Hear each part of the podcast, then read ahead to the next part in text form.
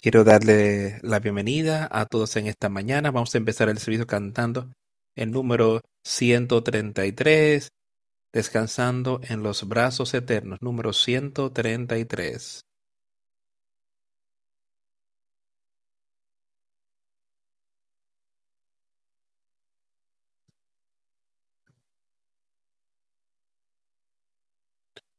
Oh, qué comunión, oh, oh, qué gozo divino, descansando en los brazos de mi Salvador. Oh, qué bendición es, oh, qué paz, descansando en los brazos de mi Señor. Libre, salvo, en los brazos de mi Salvador. Libre, salvo, en los brazos de mi Salvador. Oh, qué dulce caminar en este peregrinaje, descansando en los brazos de mi Salvador. Oh, cuán brillante se vuelve el camino cada día, descansando en los brazos de mi Salvador. Libre, salvo en los en los brazos seguro de todas las alarmas. Libre salvo en los brazos de mi Salvador.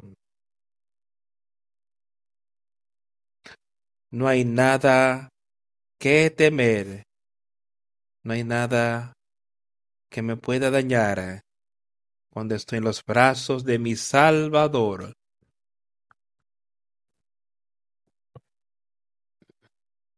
Oh, qué bendita paz con mi Señor tan cerca, descansando en los brazos de mi Salvador. Libre, salvo, en los brazos, brazos de mi Salvador. Libre, salvo, en los brazos de mi Salvador.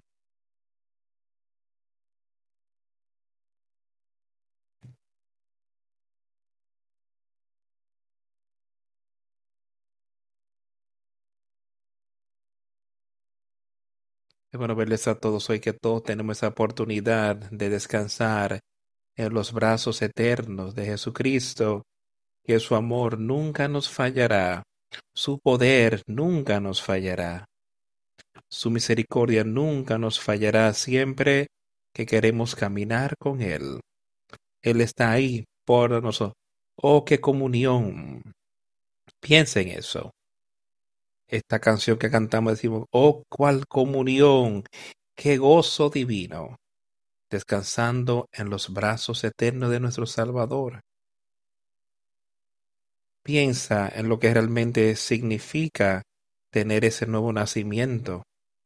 Significa tener comunión y ser uno con Dios. Poder recibir su espíritu y poder entender su palabra, su obra, y poder vencer todas las cosas aquí en la tierra. Esa es la comunión con Dios cuando pensamos en tener comunión con alguien aquí en la tierra que puede ser un amigo cercano, un familiar cercano, lo que fuera. Y tenemos una verdadera comunión con Él. Y así eso nos ayudará cualquier cosa que necesitemos hacer, dispuestos a ayudarnos. dispuestos a animarnos para todas las cosas. Eso es lo que hace Dios por su pueblo. Aquellos que tienen comunión con Él y aquellos que saben algo sobre los brazos eternos de Jesucristo. Ese gozo y ese amor durará por la eternidad. Estoy seguro que me he escuchado decir varias veces nuestro amor por nuestra nuestro amor por nuestras familias y nuestros amigos es algo que es maravilloso y podemos añorar y tener mientras estamos aquí, pero cuando ellos fallezcan, esta parte natural se fue ese amor natural ahí, no tener memorias, disfrutar esas cosas, pero ese amor natural con ellos se ha ido, pero Jesucristo, el amor que nos ha prometido por su Padre para todos nosotros, que es, nos dará ese nuevo nacimiento. Ese poder de Dios, espíritu de amor y ese espíritu de poder de una mente sana es eterna y nunca fallará. Nosotros pudiéramos fallar, pero ese amor suyo nunca nos fallará. Si lo queremos, está ahí y continuará. Siempre y cuando queramos permanecer con Él, Él permanecerá con nosotros. Tengamos estas cosas pendientes con cada uno de nosotros en la mañana de hoy. Y espero que hayan venido hoy hambrientos y con sed de justicia. Espero que no hayan venido solamente para ver a tus amigos o ver a, a familia, lo que fuera, sino que hayan podido venir aquí hoy diciendo qué puedo aprender hoy. Y yo sé que el Señor tiene un mensaje para nosotros. Yo sé que donde sea que tomemos su libro y lo leemos, hay algo allí que nos puede dar esperanza de vida eterna. Hay algo ahí que nos puede animar a ponerlo en las manos de Jesucristo.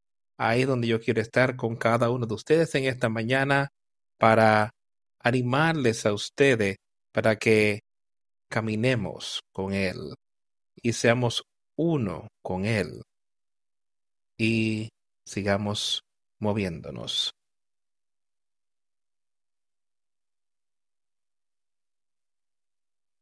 Me gustaría leer en esta mañana. Vamos al libro de los Hechos.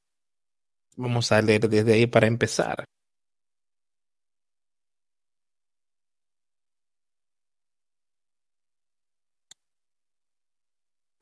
Vamos a empezar leyendo aquí en el capítulo 12 de Hechos. Cuando volvemos a pensar en lo que ocurrió ahí en los capítulos 10 y 11, de cómo lo que ocurrió ahí con, con Pedro y Cornelio, y cómo él pudo recibir el Espíritu de Dios. Él era gentil, pero Dios tenía una nueva obra aquí empezando a decir a Jesucristo. Había venido aquí en la tierra, Él había dado su vida en esa cruz, había vencido todas las tentaciones de Satanás mientras estaba en la tierra, lo había vencido todo. Y los judíos pudieron recibir eso pero entonces era el momento para que el hombre fuera mostrado a todos los hombres, porque él vine por los pecados de todo el mundo.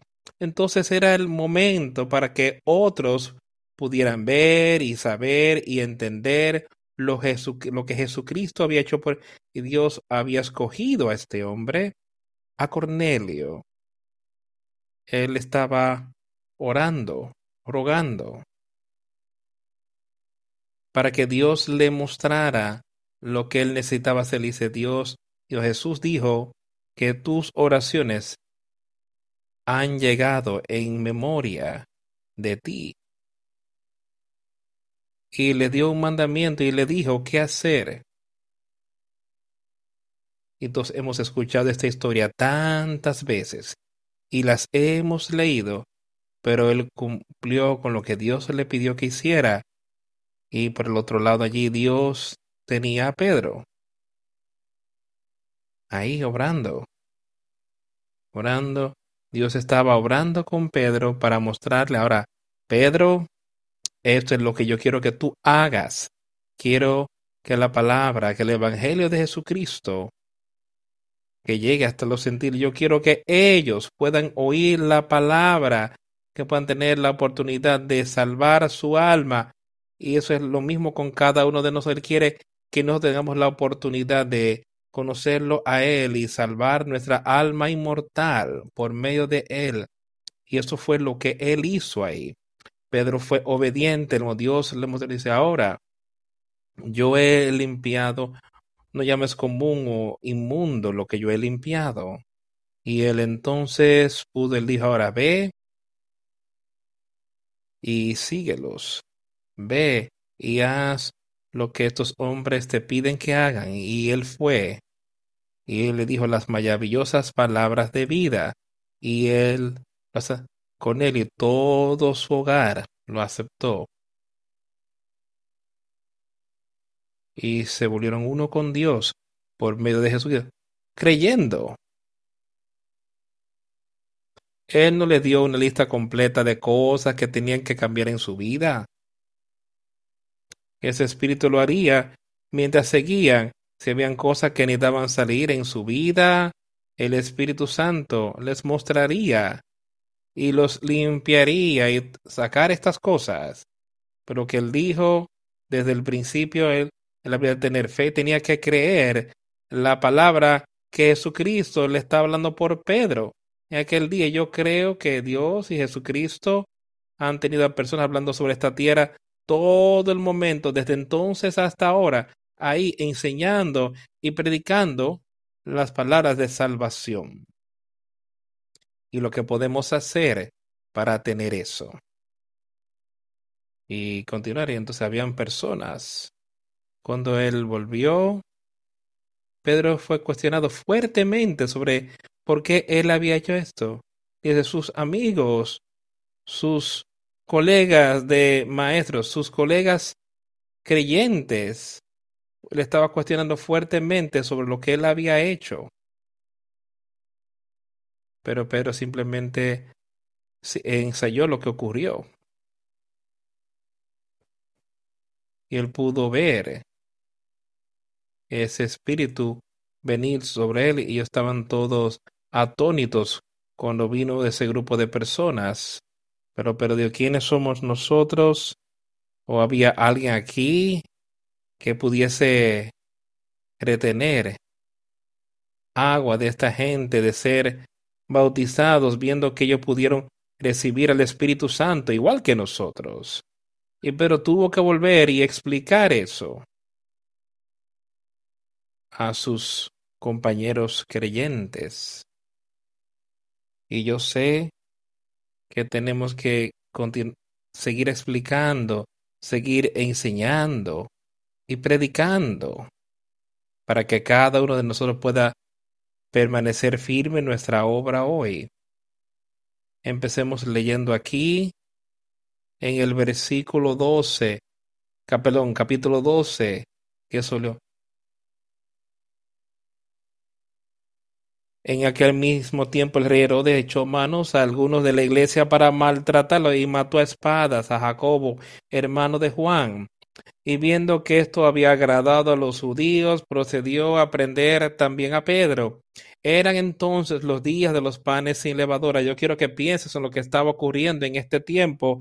He aquí Juan,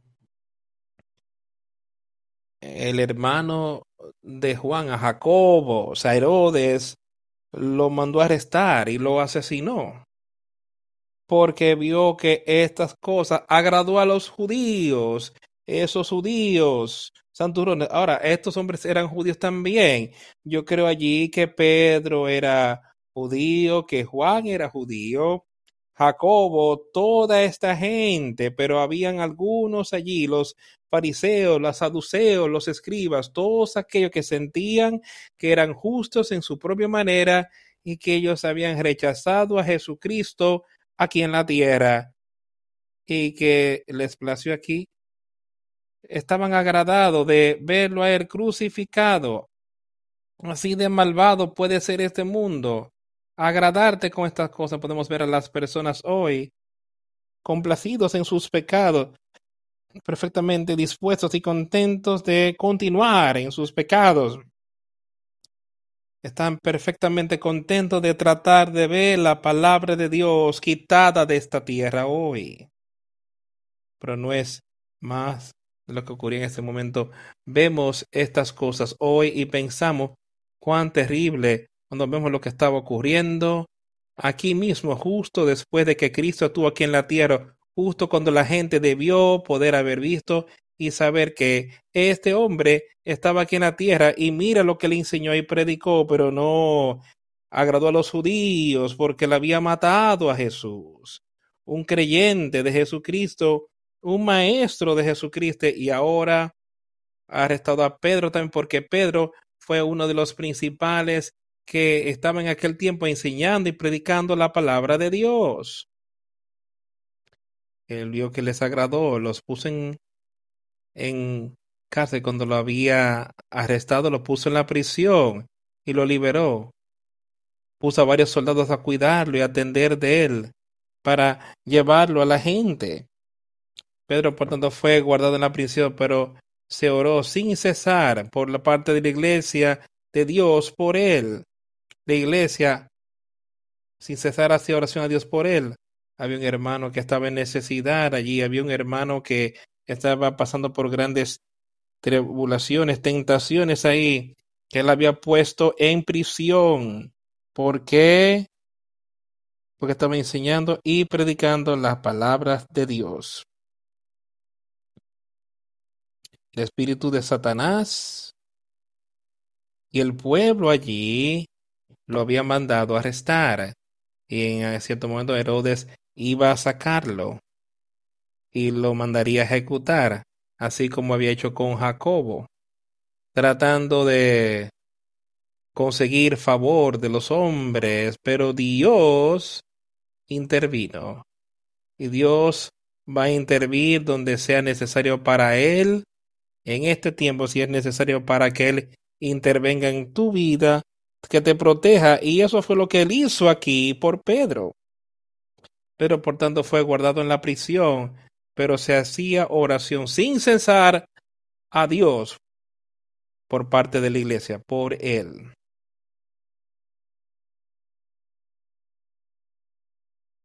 Había una gran cercanía, me parece, tiene una gran cercanía entre ellos. Estaban orando que Dios intervendría lo que fuera, pudo haber sido orado sé con Pedro y ayudarlo a pasar por esto, que se haga tu voluntad, pero cual sea tu voluntad, Señor, si es tu voluntad que Él pueda ser salvo, que sea así. Pero nuestra voluntad, sino que tu voluntad se haga. Yo creo que eso era más de lo que ellos tenían en mente. Estaban orando por ello, que su por su bienestar cuál fuera la voluntad del Señor. Y cuando Herodes lo trajera la misma noche que Pedro dormía entre dos soldados atado con dos cadenas y los guardas delante de la puerta custodiaban la cárcel. Quiero que pienses en lo que estaba ocurriendo aquí, de cómo estaban tratando de hacer todo lo posible para evitar que Pedro escapara. Aquí habían dos soldados ahí, justo a su lado mientras él dormía y fue estaba encadenado a ellos. Habían otros soldados justo fuera de la puerta, cuidando, custodiando. Piensa en cuán seguro se vería eso, pero volvamos unos días atrás, quizás uno o dos meses más cuando Cristo Jesús fue muerto en la cruz y ahora le había dicho a su gente que en tres días resucitaré este cuerpo. Y algunos de los judíos ahí habían oído estas cosas. Y fueron a Pilato y le dijeron, puedes darnos soldados para asegurar el sepulcro para que sus discípulos no puedan venir y robarle de la tumba y decir que él ha resucitado.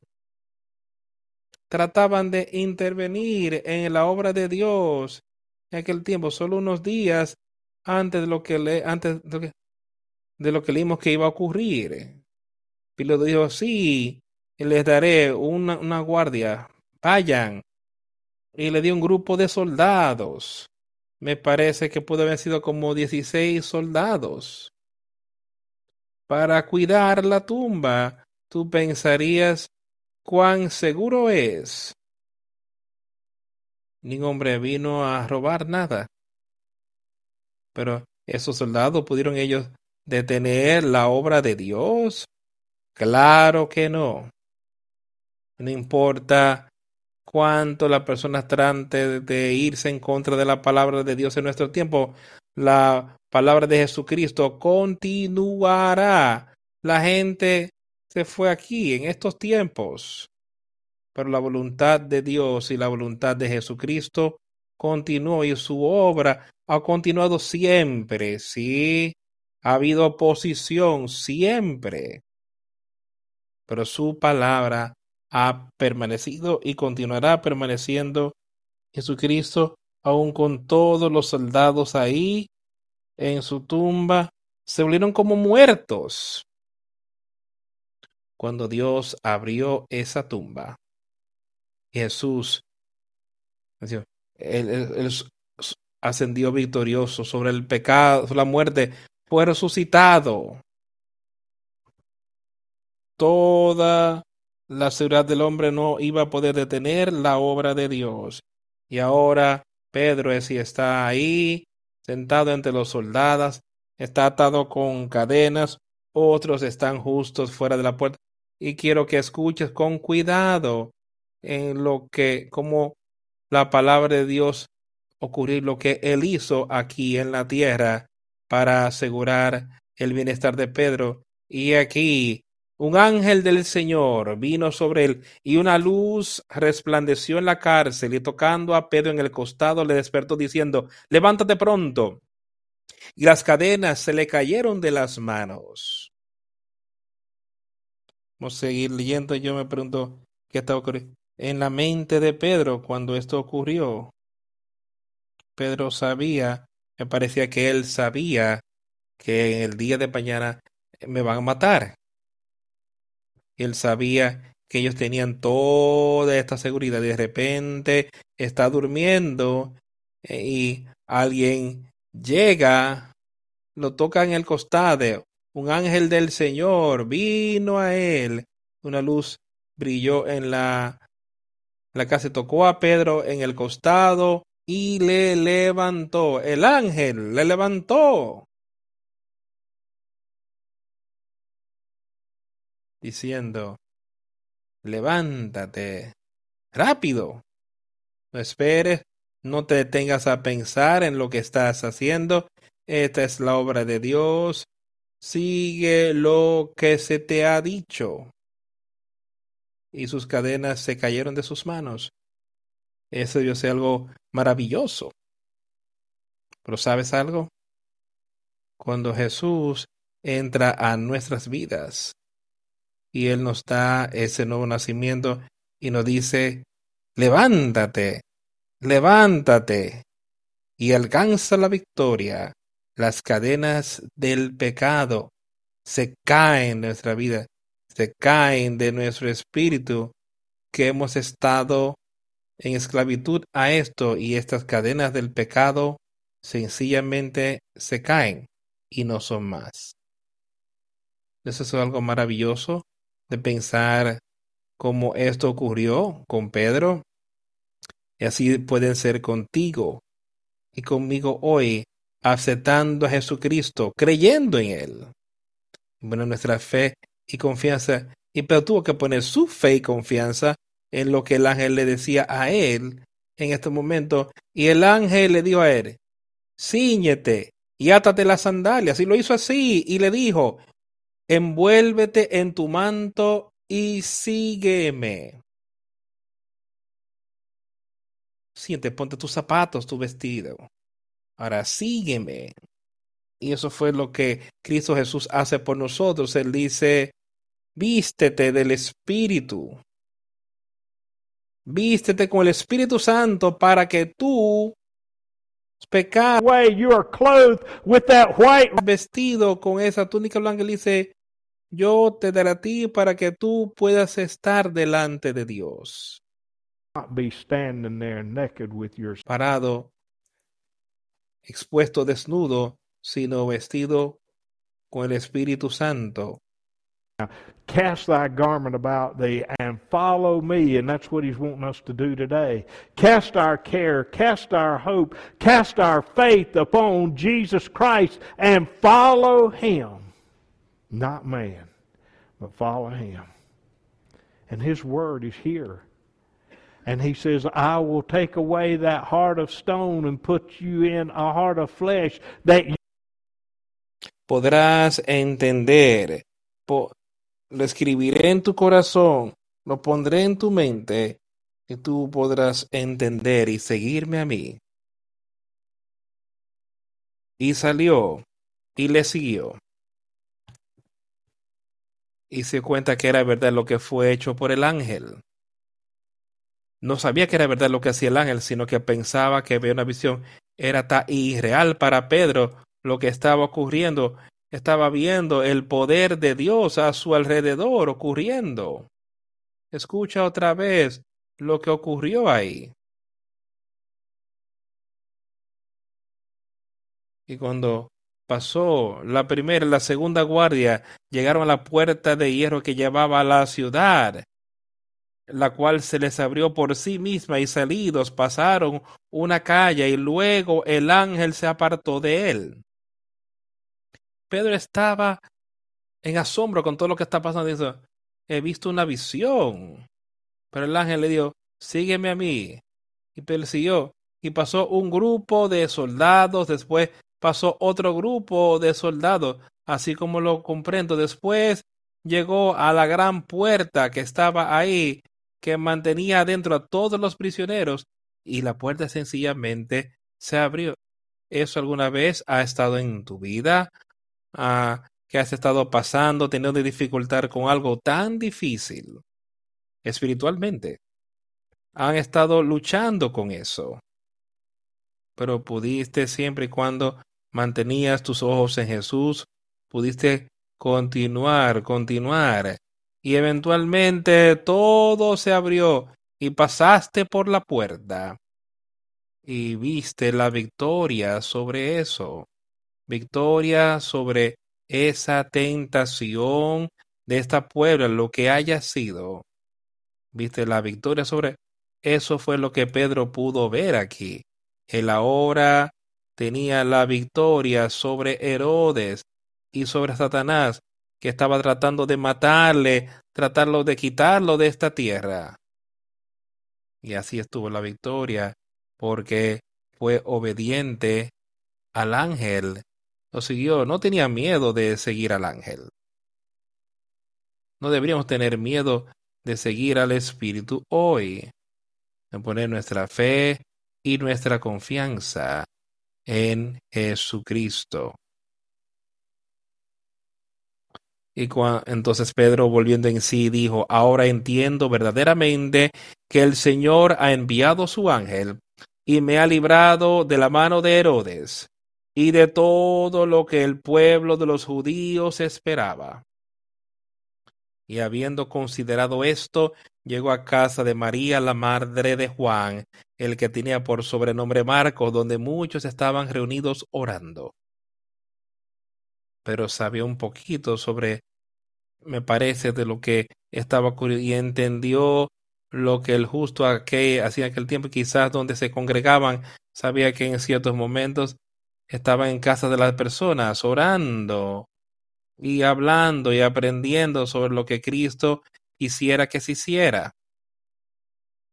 Y no sé si él había tenido visitantes cuando estaba en la prisión o no, pero me parece que no lo hizo el ángel y el espíritu y cuando él había considerado esto, él vino a la casa de María cuando consideró qué debo hacer ahora, Señor. Me parece que eso era lo que ocurría en su mente. Había sido sacado y sabía que Dios había hecho esto para mí. Jesucristo lo hizo. Y ahora, ¿qué necesito hacer? Y me parece ahí que él estaba considerando cosas, él estaba orando, estaba pidiendo, muéstrame lo que necesito hacer ahora, Señor. Y le dijo y le envió, vino a su mente que viniera a la casa de María, la madre de Juan, cuyo sobrenombre era Marcos, donde muchos estaban congregados orando. Y cuando Pedro tocó la puerta, vino una dama a escuchar una muchacha llamada Rode, la cual cuando reconoció la voz de Pedro, de gozo no abrió la puerta, sino que corriendo adentro dio la nueva de que Pedro estaba a la puerta. Me pensando, mm, cuando uno trata de visualizar lo que pasaba, Pedro acercándose, era de noche, probablemente pasaba quizá tratando de mantenerse alejado de los soldados romanos que pudieran haber estado patrullando las calles aquella noche. Fue hasta la casa allí donde vivía María y tenía una puerta, quizás la verja, el patio.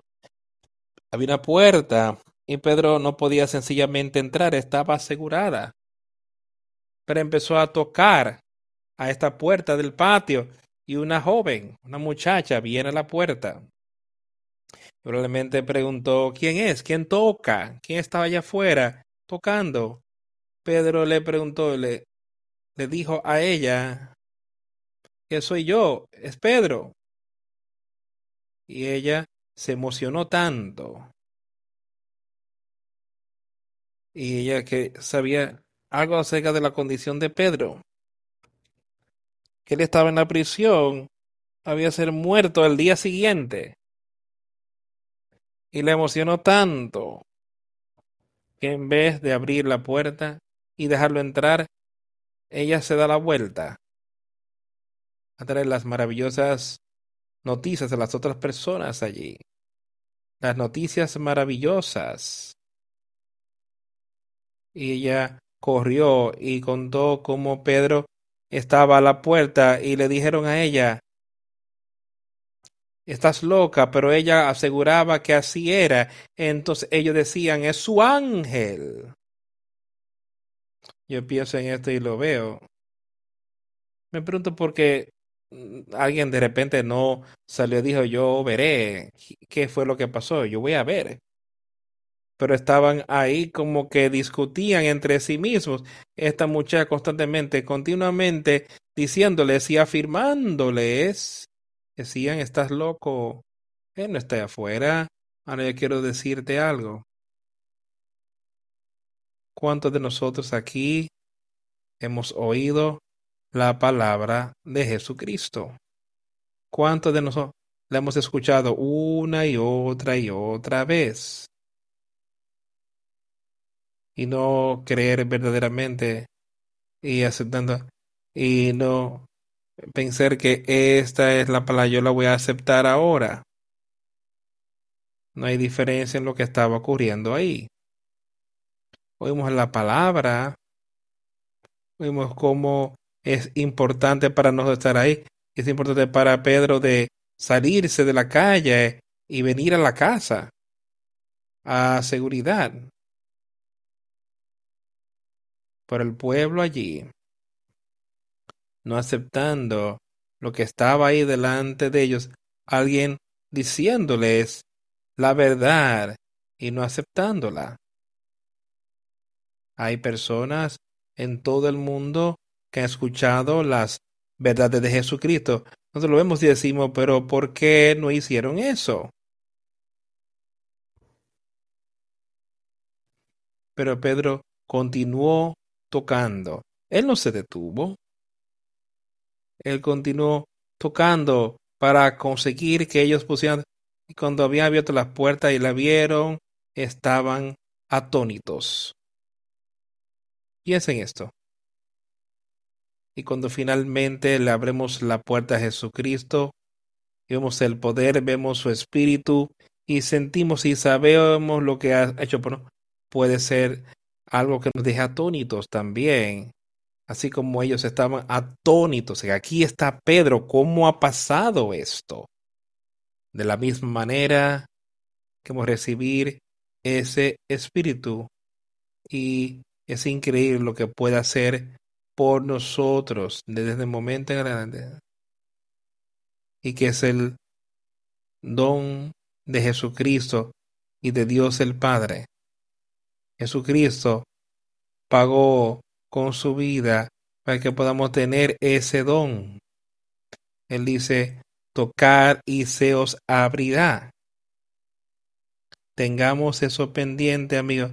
Pedro continuó tocando y cuando habían abierto la puerta y lo vieron, estaban atónitos, pero él haciéndoles con la mano señal de que se callasen, les contó cómo el Señor le había sacado de la cárcel y dijo hacer saber esto a Jacobo y a los hermanos.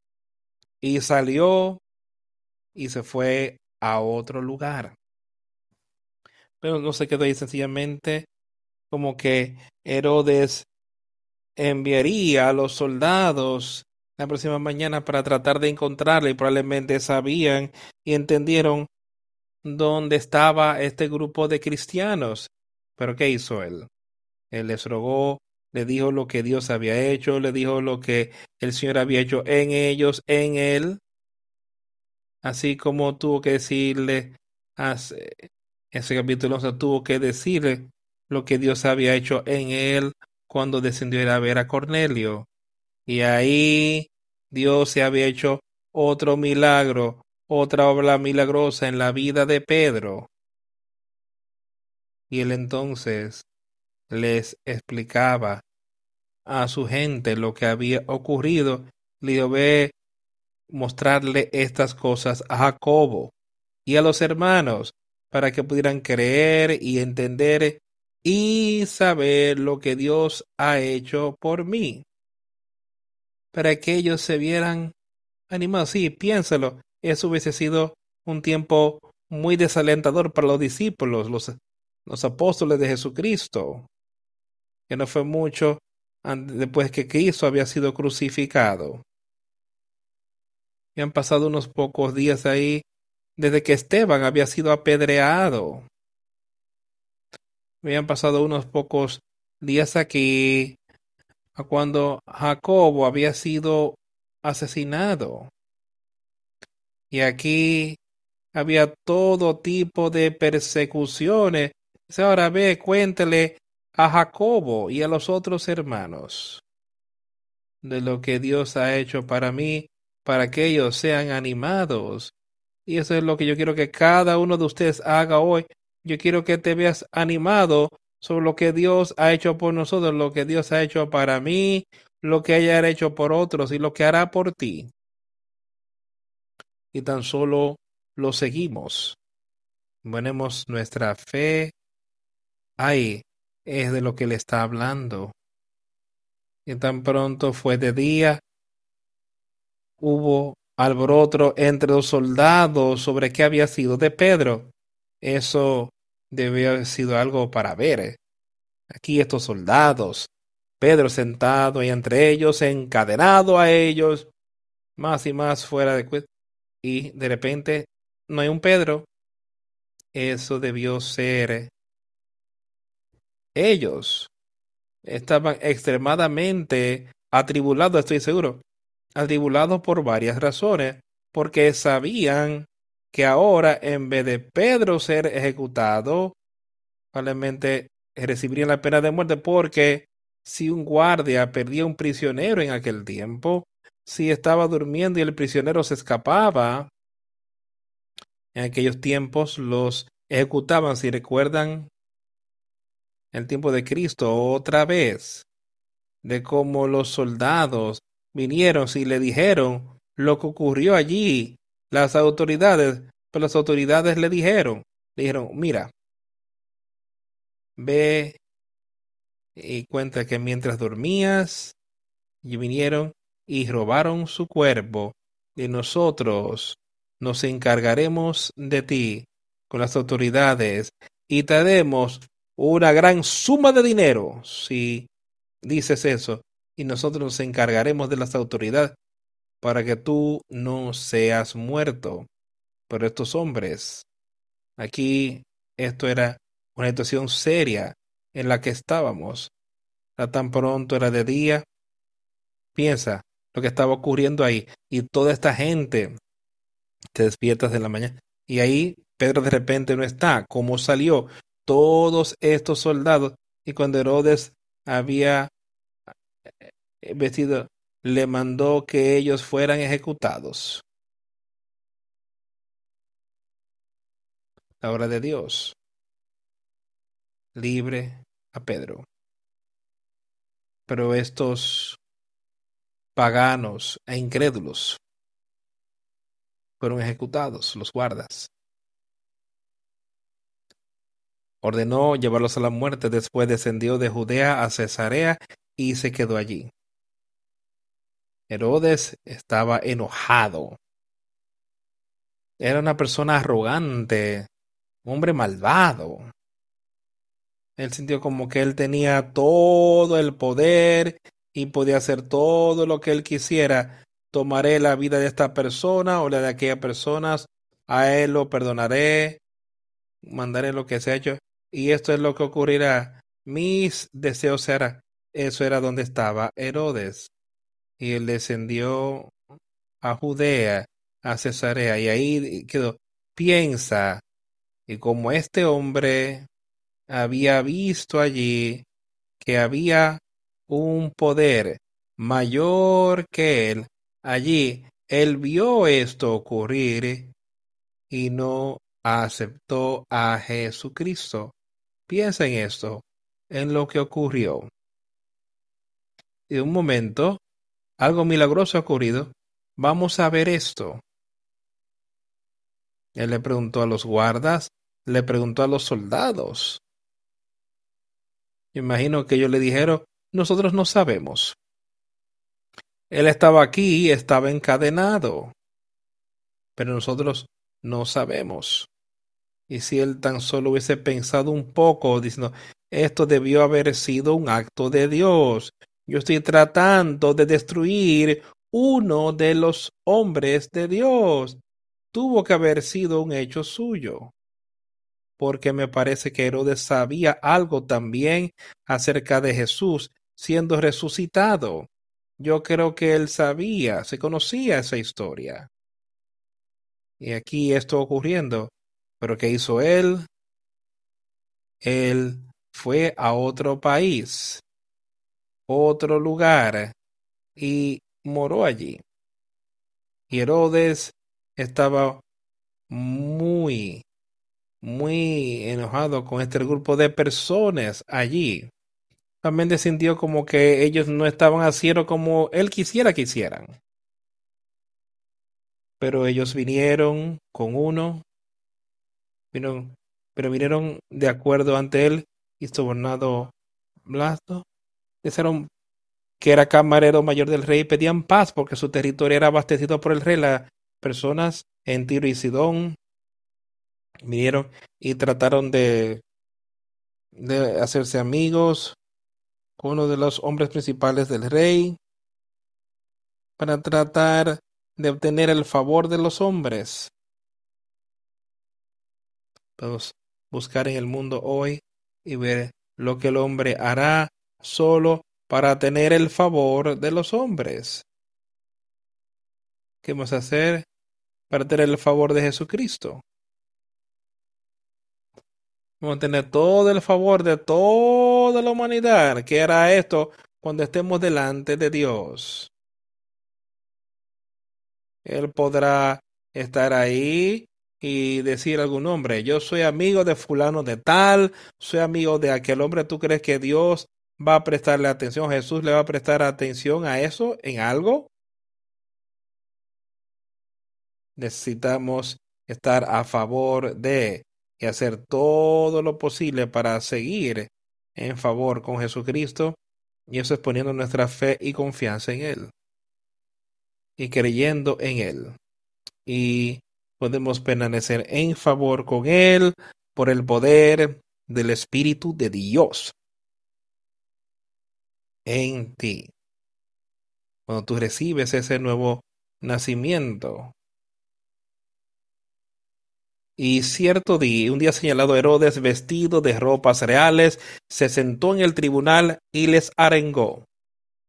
Aquí Herodes sale en sus vestidos reales de rey, vestido a lo más fino, con todas estas personas de clase baja, con los cuales él estaba muy enojado.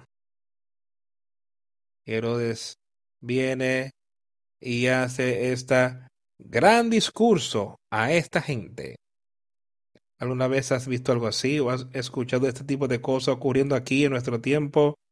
Como a una persona que está alta en autoridad podría, para así como tener algún discurso maravilloso que hablaría, hablarle al pueblo en su favor, para que ellos pudieran tener favor en él y él pudiera decirles cosas que harían que ellos tuvieran favor en él. Y me parece que eso es lo que Herodes hacía allí haciendo una gran exhortación a esta gente de cuán grande era todo lo que él iba a hacer para ellos si ellos solo fueran sus siervos.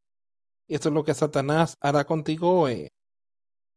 Decirle lo grande es lo que vas a hacer, lo que él puede hacer en tu vida, si tan solo le sirves a él. Mira lo que le hizo a Jesucristo cuando Jesús salió del desierto. Le dijo, lo llevó a esta montaña, a esta colina, lo sentó para ver todos los reinos de la tierra. Que ves todos estos reinos y decir tan solo te me adoras, te daré todos estos reinos.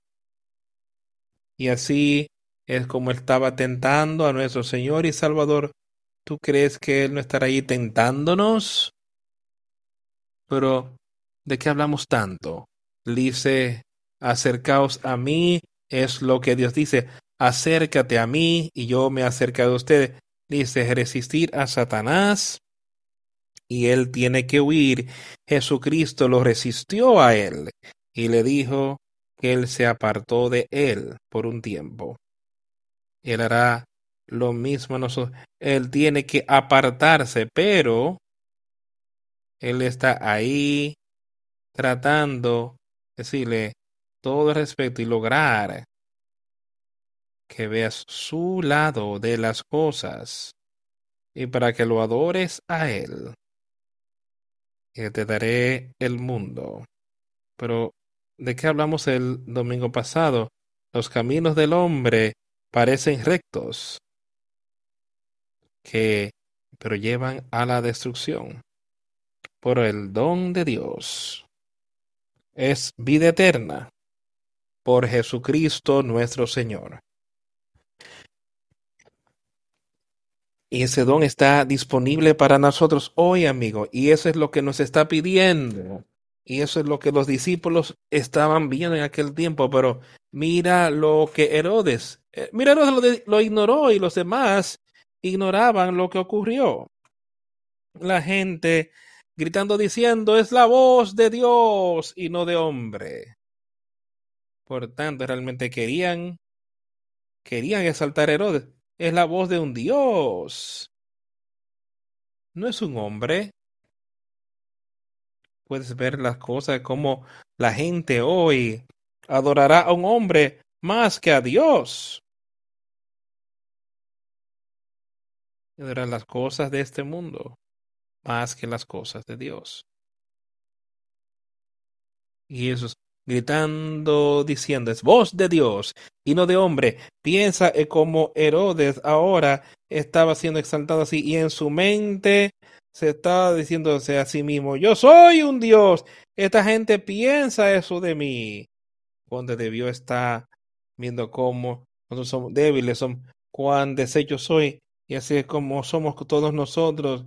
Yo estoy deshecho sin el Espíritu de Dios, pero con el Espíritu de Dios yo puedo hacer todas las cosas. Esas son sus palabras, esas son sus promesas. No es nada que de lo que yo pueda alardear, jactarme, es su don.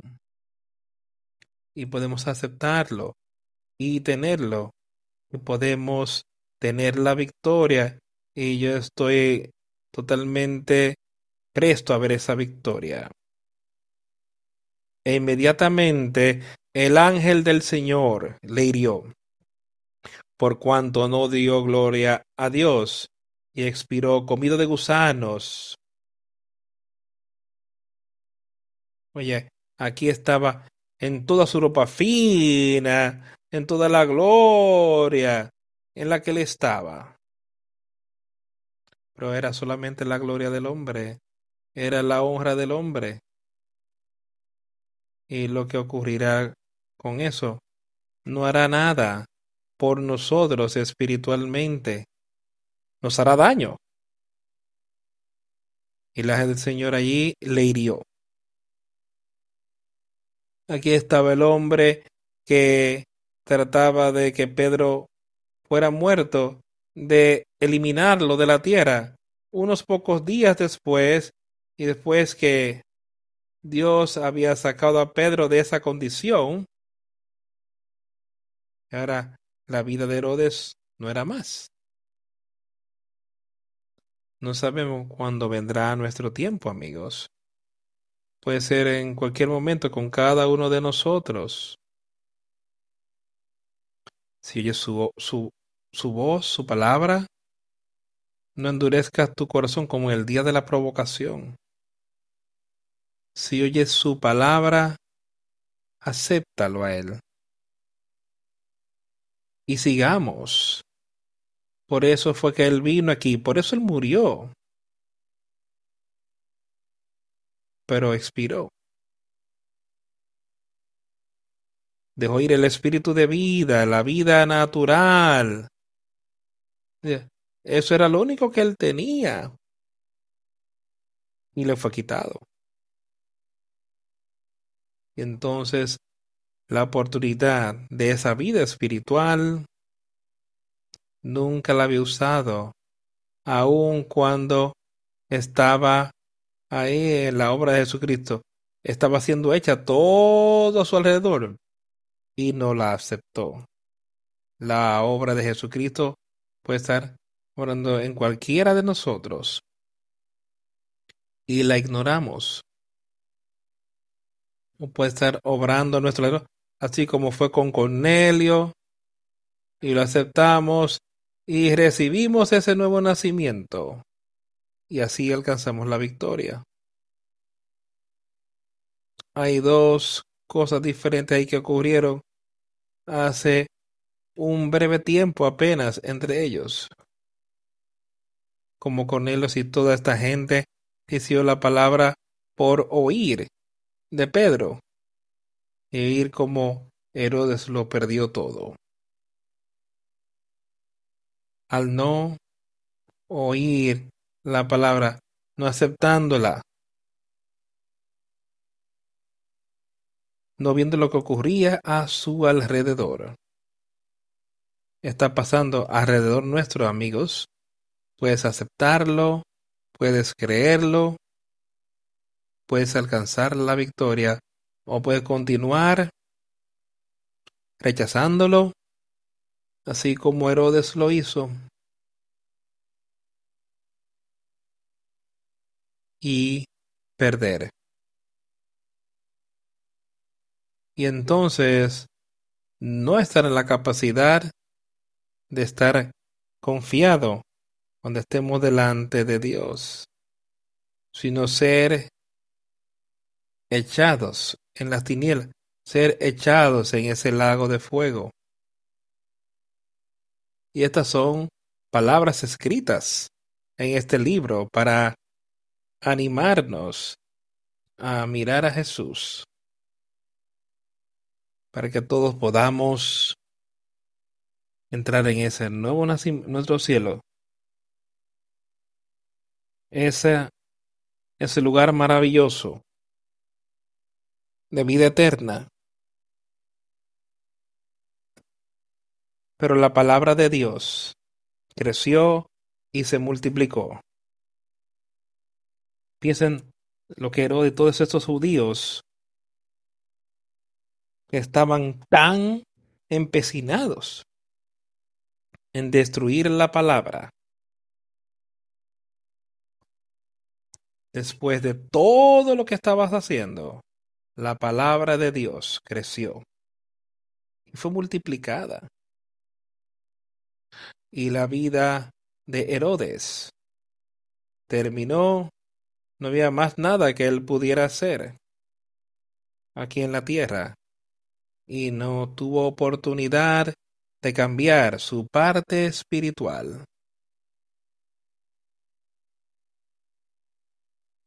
Y Bernabé y Saulo, cumplido su servicio, volvieron de, de Jerusalén, llevando también consigo a Juan, el que tenía por sobrenombre Marcos.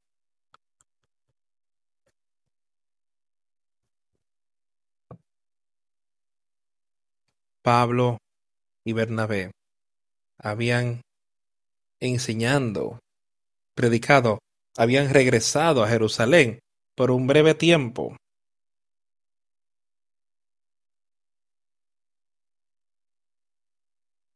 Para ver y tener comunión con algunos de los discípulos. Pero había un tiempo cuando sentía que estaba escrito que tenían que moverse otra vez e ir a ministrarle a otra gente enseñando la palabra de Jesucristo. Y llevaron con ellos a Juan, cuyo sobrenombre era Marcos.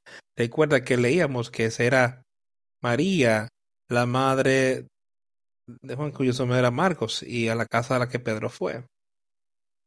Y aquí Saulo, que luego fue llamado Pablo, y Bernabé, tomaba a este hombre con él para ir a predicar y enseñar la palabra. sabe que cuando vas puedes leer, algo ocurrió con la fe de Juan Marcos. Y él se sintió como que él no podía continuar en la obra con ellos.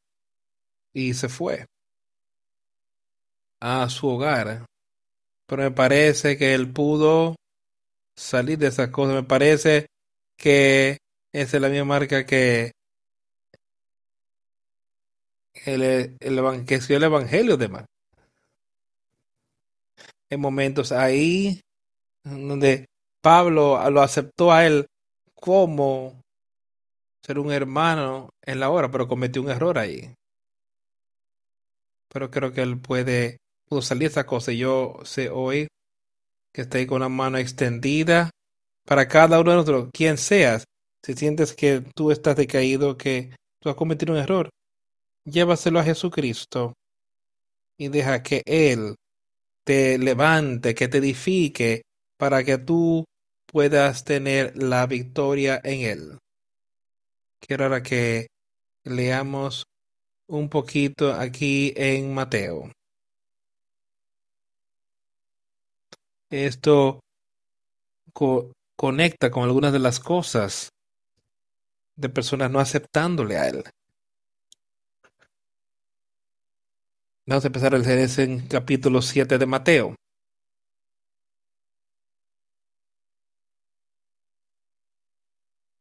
En el Sermón del Monte hay tres capítulos. Es un, mensaje maravilloso y hermoso cuando lo leemos.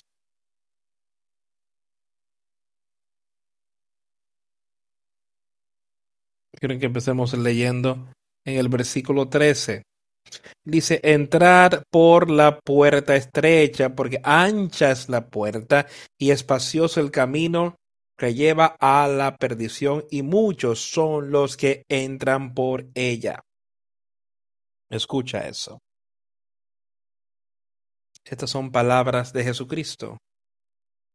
Él dice entrar por la puerta estrecha y después se tiene, le está diciendo a los justos, aquellos que le aceptan a él. Ahora, oye, yo quiero que creas mi palabra, quiero que aceptes estas palabras y que la entres en esa puerta estrecha. Y después continúa diciendo lo que ha ocurrido y lo que va a ocurrir con mucha de la gente aquí en la tierra, porque ancha es la puerta y espacioso el camino que lleva a la destrucción. Ahora, él está hablando de destrucción espiritual. Dice, es ancho. Hay muchos que entran por ese camino. Yo tuve un amigo para decirme recientemente, dice, sabes que con más edad, mientras más camino en esta obra, dice, veo ese camino siendo es más estrecho y más estrecho. Podemos ver que si yo soy cristiano y puedo entrar y estar en ese camino ancho, y eso es de lo que él estaba hablando. El camino del hombre parece recto y te llevará por ese camino ancho a la destrucción. Pero el, la manera de Jesús que dice, eso lleva a la destrucción. Él dice, muchos son los que entran por ella. En esa puerta ancha porque estrecha es la puerta y el camino que llevan a la vida y pocos lo encuentran. Pedro lo encontró, Cornelio lo encontró. La gente que estaba ahí con él lo encontraron. Pablo lo encontró en el camino a Damasco, aun cuando estaba camino a matar y a arrestar a esta gente. Pero él descubrió ese camino estrecho. Y él continuó. Cuidado, guardado de los falsos profetas que vienen a vosotros con vestidos de ovejas, pero por dentro son lobos rapaces. Eso es algo serio. Por sus frutos lo conoceréis. ¿Acaso se recogen uvas de los espinos o higos de los abrojos? Así todo buen árbol da buenos frutos, pero el árbol malo da frutos malos. Por sus frutos los conoceréis. Pero escucha, él dice que ahí en el versículo 15, guardaos de los falsos profetas que vienen a usted vestidos de oveja. Falsos profetas que vienen en el nombre de Jesucristo, eso es lo que le está diciendo. Y mira alrededor en el mundo hoy, gente predicando abominación en el nombre de Jesús. Y podemos ver y saber estas cosas, y esto es lo que les está diciendo, no seas engañados por ello. Ten cuidado de estas cosas y los advierte. Jamás podemos ceder ante el mal. No importa cercano, cuánto, cómo se puedan ver estas personas, porque son parte de los verdaderos cristianos dicen, no, ellos vendrán a ti en ropas de ovejas, parecidos que son parte del redil. Ten cuidado, ten cuidado. Sé consciente de los falsos. Profenda, por sus frutos lo conoceréis. ¿Acaso se recogen uvas de los espinos o higos de los abrojos? Así todo buen árbol da buenos frutos, pero el árbol malo da malos frutos. No puede el buen árbol dar malos frutos, ni el árbol malo dar frutos buenos. Si ese buen árbol, él está hablando de aquellos, ese nuevo nacimiento, aquellos que tienen al Espíritu de Dios morando en este tabernáculo. Eh, traerá buenos frutos, no traerá fruto malo. Ni ese árbol corrupto. Ese ser humano que tiene ese espíritu corrupto, vive Satanás, no puede producir buen fruto, buenas obras. no puede producirla.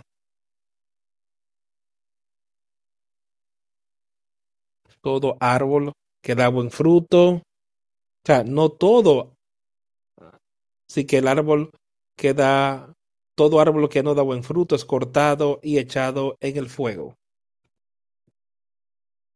Y eso será en ese último día. Todo árbol, todo ser humano que no produzca buenos frutos. Y te diré lo siguiente, ¿de dónde vienen esos buenos frutos?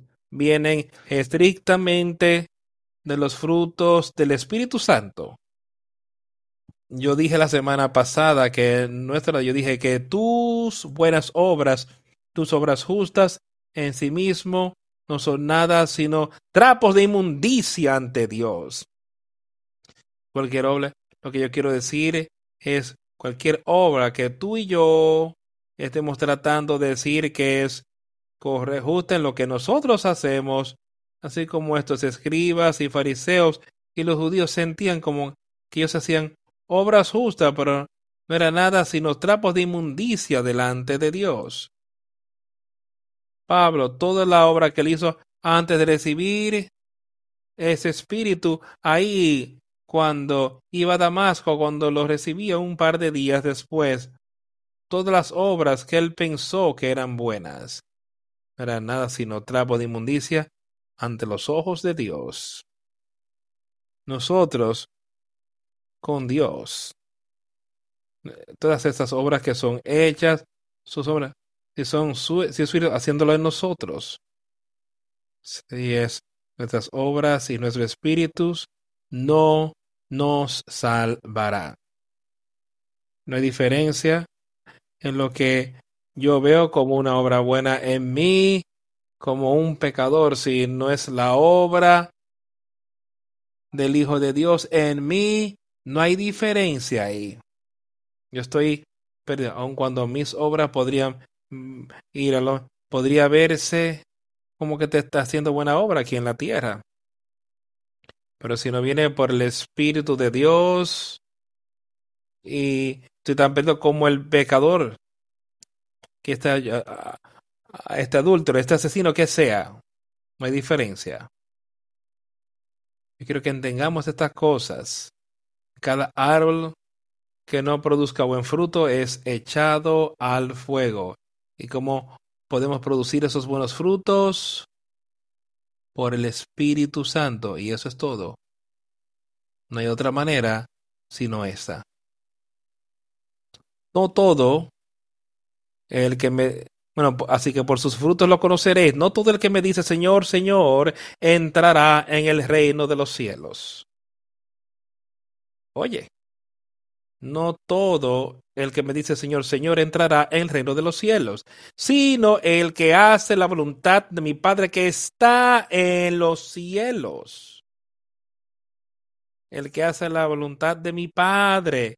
Yo puedo aquí proclamar, sí, yo creo en Jesucristo, pero salgo y vivo, vivo una vida pecaminosa y proclama, estoy proclamando, estoy haciendo la voluntad de Dios, es la voluntad de Dios, está en mí, de vivir en pecado, es su voluntad. No, que Dios no lo de ninguna manera. La gracia no puede abundar y cubrir si yo estoy aquí y pecando voluntariamente. Todo el que me dice Señor, Señor, no todo el que me dice Señor, Señor, no todo el que me dice Señor, Señor, entrará en el reino de los cielos, sino aquel que hace la voluntad de mi Padre que está en el cielo y la única manera en la que eso puede pasar es con ese nuevo nacimiento. Muchos me dirán en aquel día, Señor, Señor, no hemos profetizado en tu nombre y en tu nombre hemos echado fuera demonios y en tu nombre se han hecho muchas obras maravillosas. Eso es lo que los judíos que crucificaron al Señor estarían diciendo. Eso es lo que otras personas aquí en la tierra pueden estar diciendo puede hacer mismo, aquí mismo con nosotros. Diciendo, Señor, Señor, no hemos profetizado en tu nombre, no hemos creído en ti y en tu nombre no hemos echado fuera demonios. Ahora escucha lo que le está diciendo. Esta gente realmente pensaba que caminaba y en tu nombre hicimos muchas obras maravillosas. Pero escucha lo que dijo Jesús.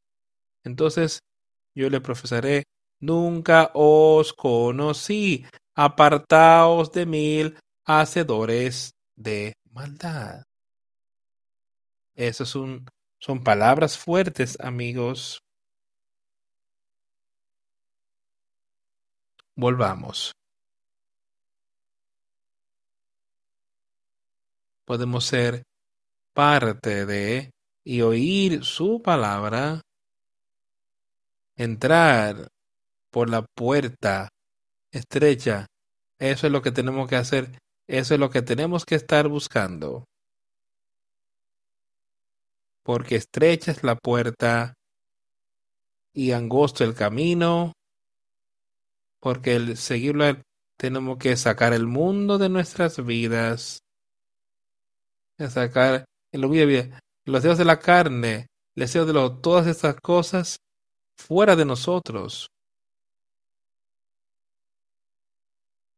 Porque el camino es estrecho y, y el camino que lleva a la vida. Y pocos son los que lo encuentran. Por eso no me desanima y no debería desanimar a ninguno de nosotros. Jesús estaba hablándole estas palabras para advertir a las personas para que pudieran oír su palabra y no caminar más cerca de él y ver y saber en las maneras engañosas de Satanás y estar consciente de lo que él está tratando de hacer. Y continúa, puedes leer, hemos visto esto tantas veces en el pasado como aquellos que oyen su palabra y las hacen su casa permanecerá, pero aquellos que oyen su palabra y no las hacen, su casa caerá. Tenemos esa oportunidad hoy, amigo mío, y podemos estar unidos al y conocer a Jesucristo. Yo quiero animarles a cada uno de ustedes a que lo busquen a Él. Él está ahí. Él dice que si Pedir y os daré. ¿Cuánto mayor? ¿Cuánto más el Padre nos dará? Que ustedes que son malos, miren lo que ustedes harán y como ustedes le darán a la persona a quienes ustedes aman.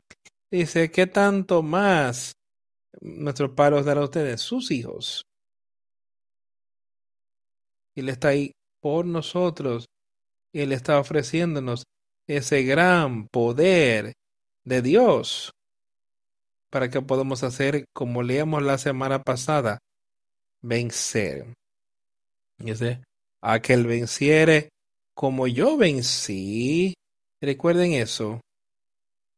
Jesucristo pasó por todo lo que tú y yo pudiéramos pasar aquí en la tierra y él lo venció por el Espíritu de Dios en él.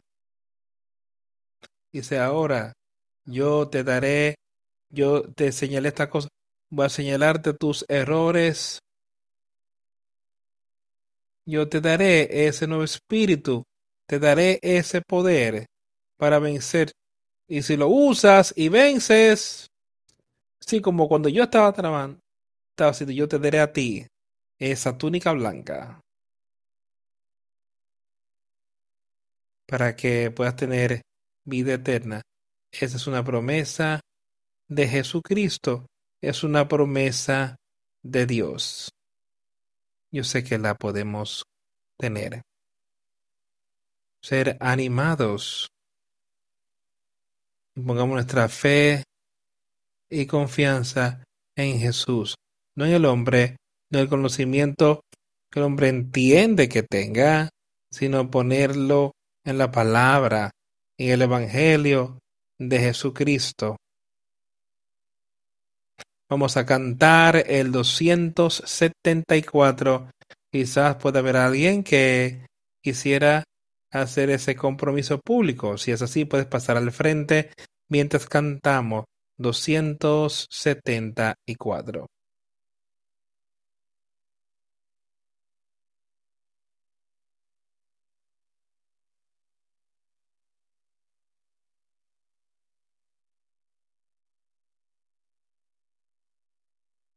Nadie más puede sanar las enfermedades de nuestra alma. Ni uno. No No, ni uno.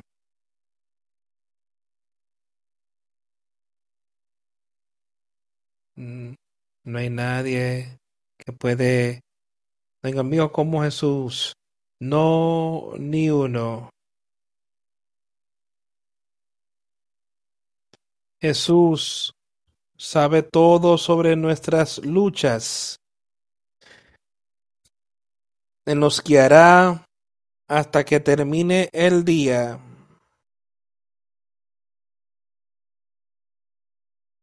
No hay ningún amigo como Jesús. No, ni uno. No, ni uno. Y así, ningún amigo es tan manso. No, ni uno.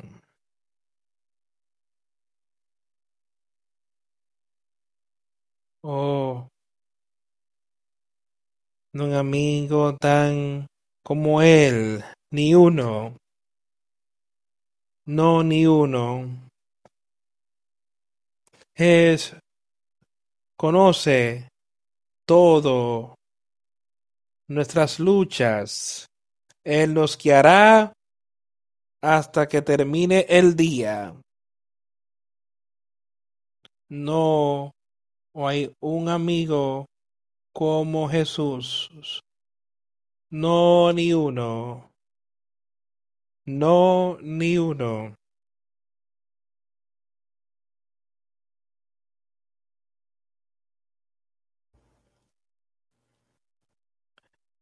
No hay una noche tan oscura donde su amor no puede llegar. No hay ni una. No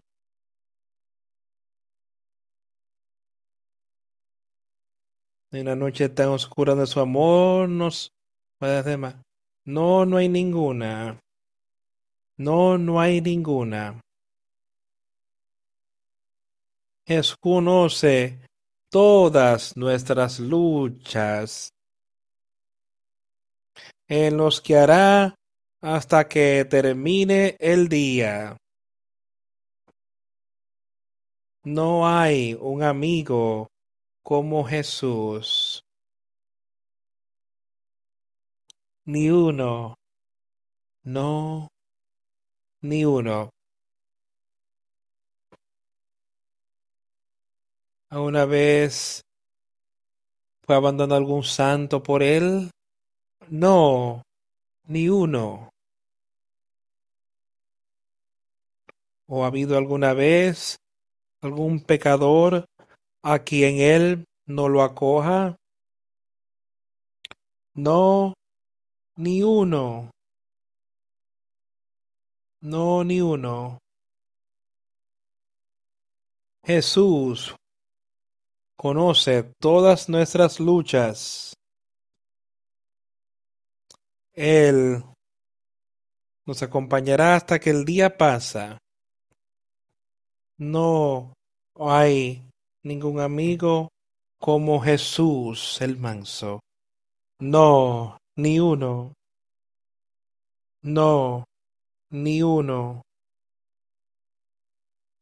¿Ha habido, nos ha sido dado alguna dádiva, algún don como el Salvador? No, ni uno. No, ni uno. Él nos negaría un lugar en el cielo. No, no lo hará. No, no lo hará. Jesús conoce todas nuestras luchas. Él permanecerá hasta que termine el día.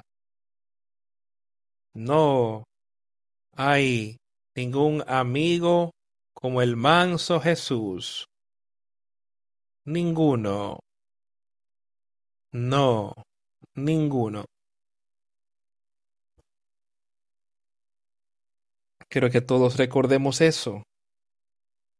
Que no tenemos otro amigo, ni siquiera cerca a él. No hay amigo alguno. tan grande como Él para nosotros. O algún don como el Salvador que fue, eso fue un don de Dios, de lo cual estamos hablando, que nos fue dado para que podamos tener vida eterna. Nos negará un hogar en el cielo, todos aquellos que realmente lo desean y todos los que van a Él, Él no los rechazará. Si realmente deseamos esto, sobre todas las cosas, Él no nos negará. Jesús conoce todo acerca de tus luchas. Él conoce todo acerca de tu vida. Él es nuestro amigo. Recordemos eso y seamos animados en Él. Oremos. A Dios el Padre, te damos gracias por tus maravillosas palabras de vida, de la que podemos hablar, de la que podemos leer, como otros tus siervos aquí en la tierra, cómo se vivieron su vida, cómo pusieron su fe y confianza en ti, en lo que tú hiciste para ellos, y cómo podemos ser animados de que tú eres el mismo Dios hoy. Puedes hacer lo que es necesario para nosotros y Dios te pedimos que sea con los que aquellos y todos los que puedan ser, donde puedan estar, que tengan un deseo por tu espíritu, puedan llegar a un pleno conocimiento y entendimiento de tu obra, que acepten a Jesucristo. Dios, muéstranos qué hacer y cómo nosotros podemos ser parte de animar a otros en tu palabra sé con nosotros en estos días venideros, que tu voluntad se haga en nosotros. Y estas cosas en el nombre de Jesús. Amén.